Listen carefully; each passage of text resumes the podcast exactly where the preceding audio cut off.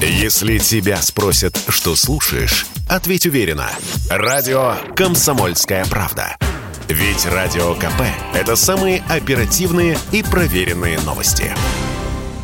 Раскалывается голова, знобит, слабость, работоспособность на нуле. Несмотря на временное отступление коронавируса, в социальных сетях таких жалоб очень много. Причина недомогания, по мнению многих, перепады погоды или, как говорят в народе, метеозависимость. Официально такого термина в медицине не существует. Ряд ученых утверждает, что это и вовсе глупость. Вроде как не могут колебания температуры и давления на десяток градусов или миллиметров ртутного столба существенно влиять на организм. Но, как говорят практикующие практикующие врачи, метеозависимость есть, и она у человека усиливается из-за проблем с сосудами, рассказывает журналист «Комсомольской правды» Анна Добрюха.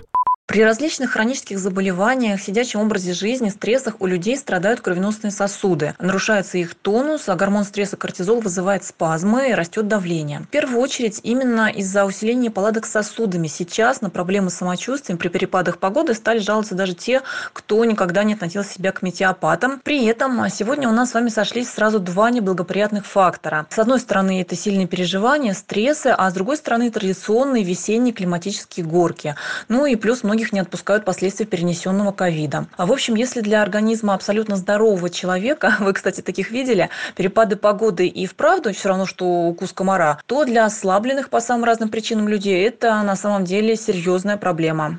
Одна из компаний в марте этого года провела специальное исследование о метеозависимости. В опросе на злобу дня провели участие 3000 жителей в 15 российских городах-миллионниках. Так вот, выяснилось, что 80% опрошенных признались, что за последний год хотя бы раз замечали у себя те или иные симптомы, связанные с погодными условиями. Перепады погоды чаще всего ощущают женщины, таких 65%, и только 35% мужчин. Среди самых частых жалоб на погодные горки головная боль, вялость, снижение работоспособности и плохое настроение. Что же делать и как помочь организму? О рекомендациях медиков рассказывает Анна Добрюха.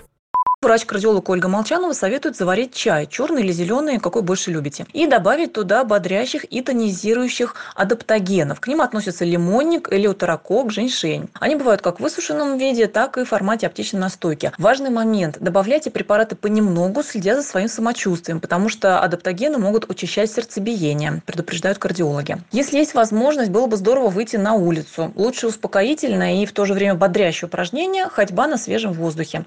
Если вы в состоянии идти быстрым шагом, то и кровообращение улучшится, и гормоны стресса быстрее утилизируются.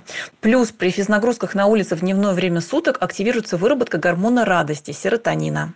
Но, кстати, во время опроса у людей спрашивали, а как они пытаются справиться с метеозависимостью. Треть опрошенных заявили, что стараются при возможности устроить себе отдых, отпроситься с работы, пройтись по улице или даже поспать. Еще треть пытаются взбодриться с помощью кофе или энергетических напитков. Кто-то пьет витамины, кто-то принимает обезболивающие и другие препараты для снятия симптомов. 20% ничего не делают и пытаются перетерпеть. Юрий Кораблев, Радио «Комсомольская правда».